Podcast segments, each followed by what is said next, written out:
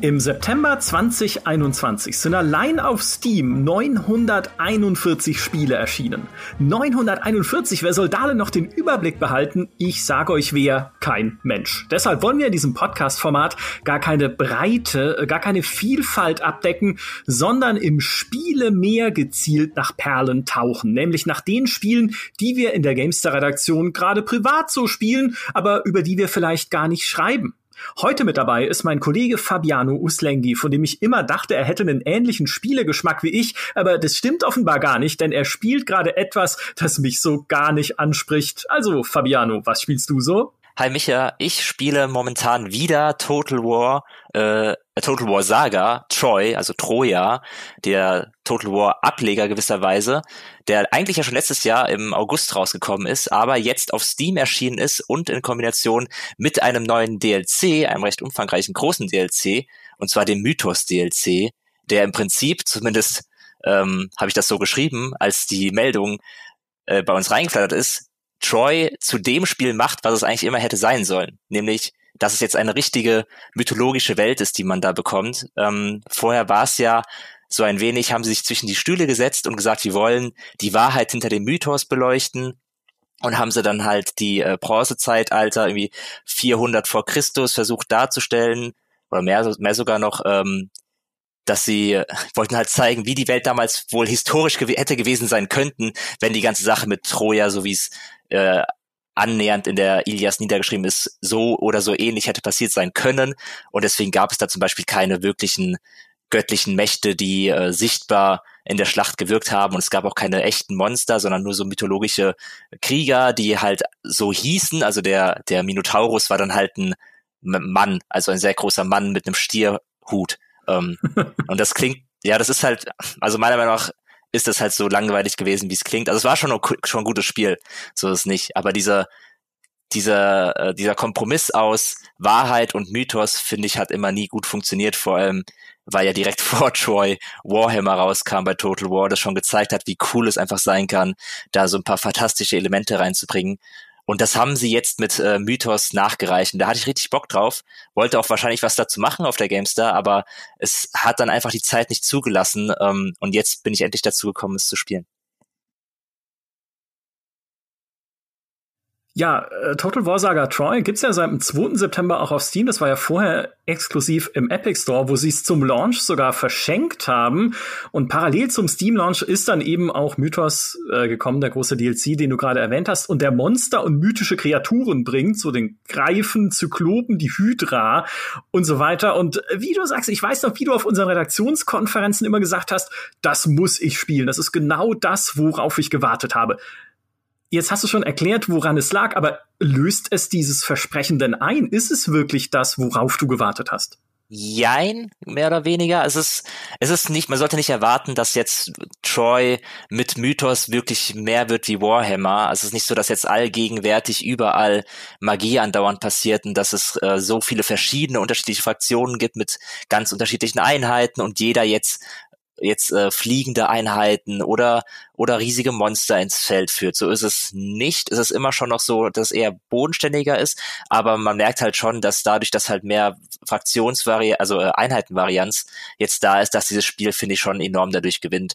Es ist halt zum Beispiel so, was ja vorher auch schon da war, dass es eben Einheiten gab, die mythologisch sein sollten, aber eben halt dann einfach nur Menschen waren, wie die Zentauren zum Beispiel. Das war halt dann im Prinzip normale Kavallerie und jetzt ist halt, ist es halt immer noch normale Kavallerie, aber sie sehen halt aus wie richtige Zentauren. Das heißt, dadurch ändert sich spielerisch daran nichts. Aber es gibt halt ein paar neue Einheiten, die dann doch ähm, diesen Warhammer Flair reinbringen. Äh, also fliegende Einheiten gibt es jetzt wirklich auch. Diese Sirenen zum Beispiel sind fliegende Einheiten. Man kann Greifen bekommen, äh, die halt dann über die Gegner hinweg segeln können.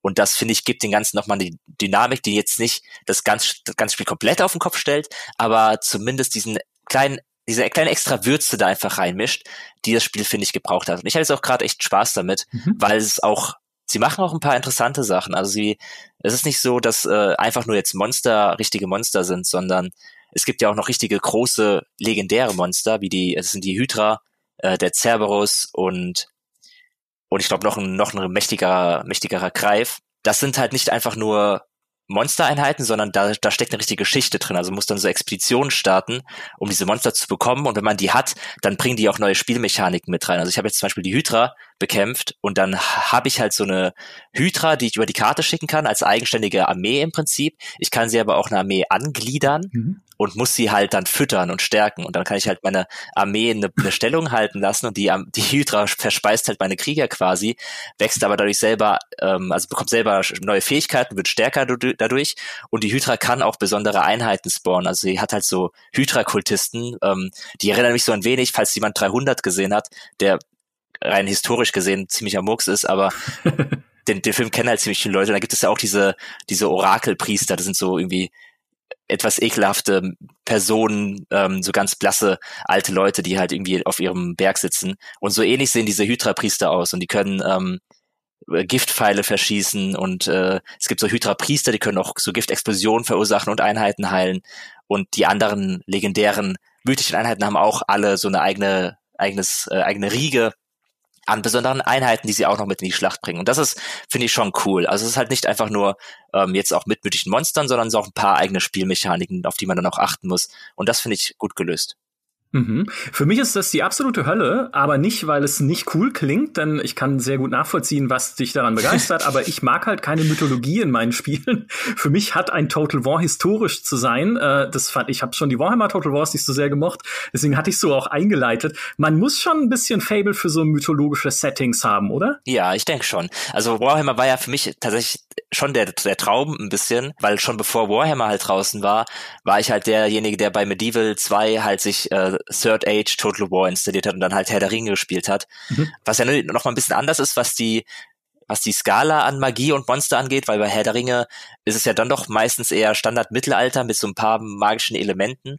Und Warhammer ist ja halt absoluter Overkill, was, was äh, Magie und Monster angeht. Aber es war trotzdem, es hat trotzdem diesen Fantasy, Vibe, hat halt diese Fantasy-Hoffnung ähm, gekitzelt von mir, die ich halt gerne äh, bei Total War hatte, weil Total War ist ja irgendwo immer, hat ja diese Schlachtfantasie und es gibt irgendwie im Filmbereich kein, mhm. kein größeres Schlachten-Epos äh, mit mehr Pathos behaftet als, als Herr der Ringe ähm, und es ist ja Fantasy und genau das ist halt die Seite, die Warhammer anschlägt und das finde ich halt persönlich cool. Also ich mag halt Fantasy und äh, Mythologie mag ich auch sehr gerne. Also ich habe die die Ilias, ich will jetzt nicht behaupten, dass ich die Ilias wirklich gelesen habe in dem Sinne, dass ich mich hingesetzt habe und da durchgeblättert habe, aber ich habe hab sie halt zu Hause gehabt und ich hatte ja auch in der Uni äh, weil ich Geschichte studiert hat und und Germanistik und da oft halt so so in diesen Richtungen gegangen bin zwischen so historische äh, Werke und mythologische Werke, irgendwie die, äh, ähm, die Nibelungensaga zum Beispiel hatte ich in der Uni viel und halt auch die Ilias teilweise.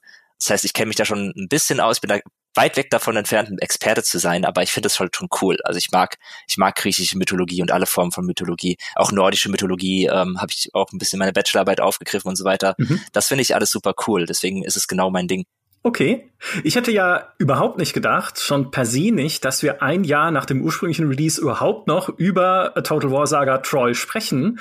Auch von der ganzen Geschichte, wie es halt angekündigt wurde, wie uninteressant es auch war, muss ich ganz offen sagen, als ich es in Präsentationen gesehen habe auf der Gamescom, mhm. wo auch selbst die Entwickler ein wenig gelangweilt wirkten damals, die es präsentieren durften was macht dieses, also gerade auch diesen Total War Teil, jetzt mal vielleicht auch abgesehen vom Setting, wenn wir mehr in die Spielmechanik gucken, was macht den für dich besonders, dass du immer noch sagst, okay, es lohnt sich, das zu spielen? Ähm, ich finde, sie haben es halt hier auf jeden Fall geschafft, auf der Kampagnenkarte so ein bisschen in etwas neue Richtung zu gehen, weil sie eben die verschiedenen Ressourcen drin haben, die es bei Total War vorher nicht gab. Da hat es, hat es ja nur Gold.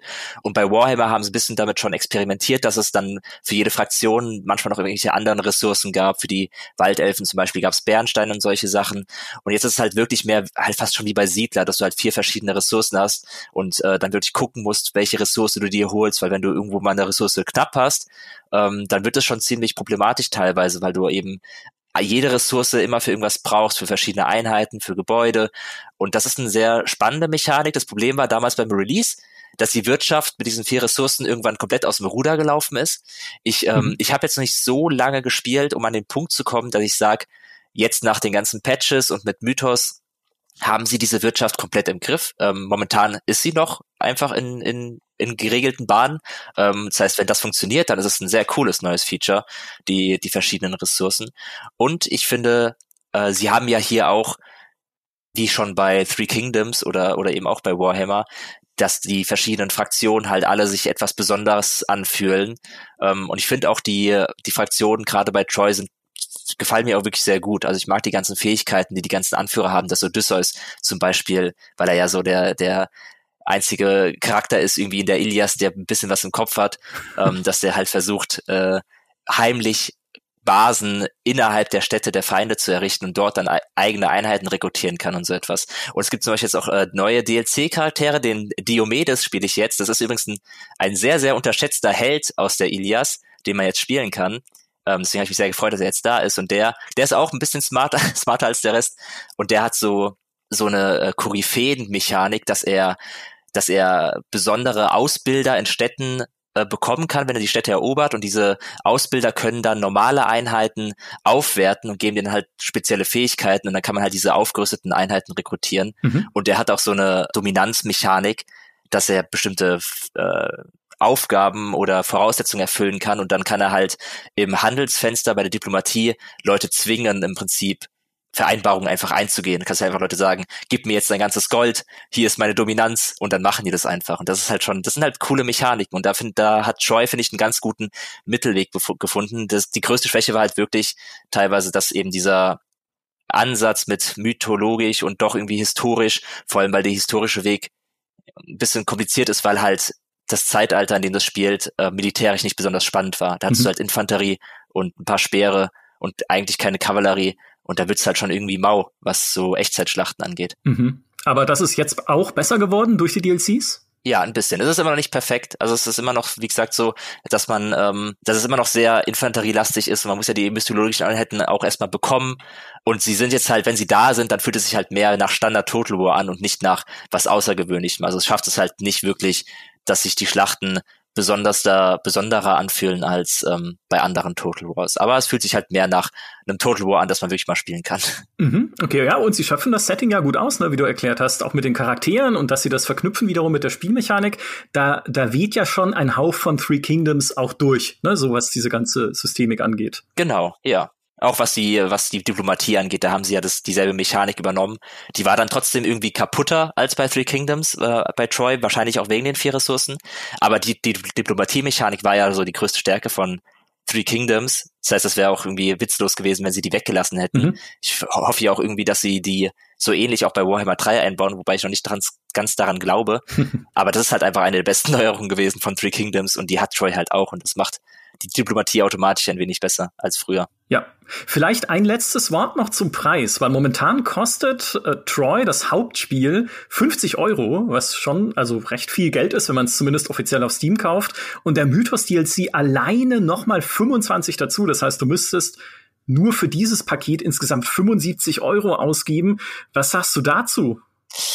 Das finde ich echt zu teuer, ehrlich gesagt. Es ist halt, ja, es ist halt ein bisschen schade, dass sie nicht irgendwie so ein Paket haben, also ich, irgendwie so ein Troy Complete Paket, zumindest sehe ich das gerade auf Steam nicht, äh, dass es so etwas gibt.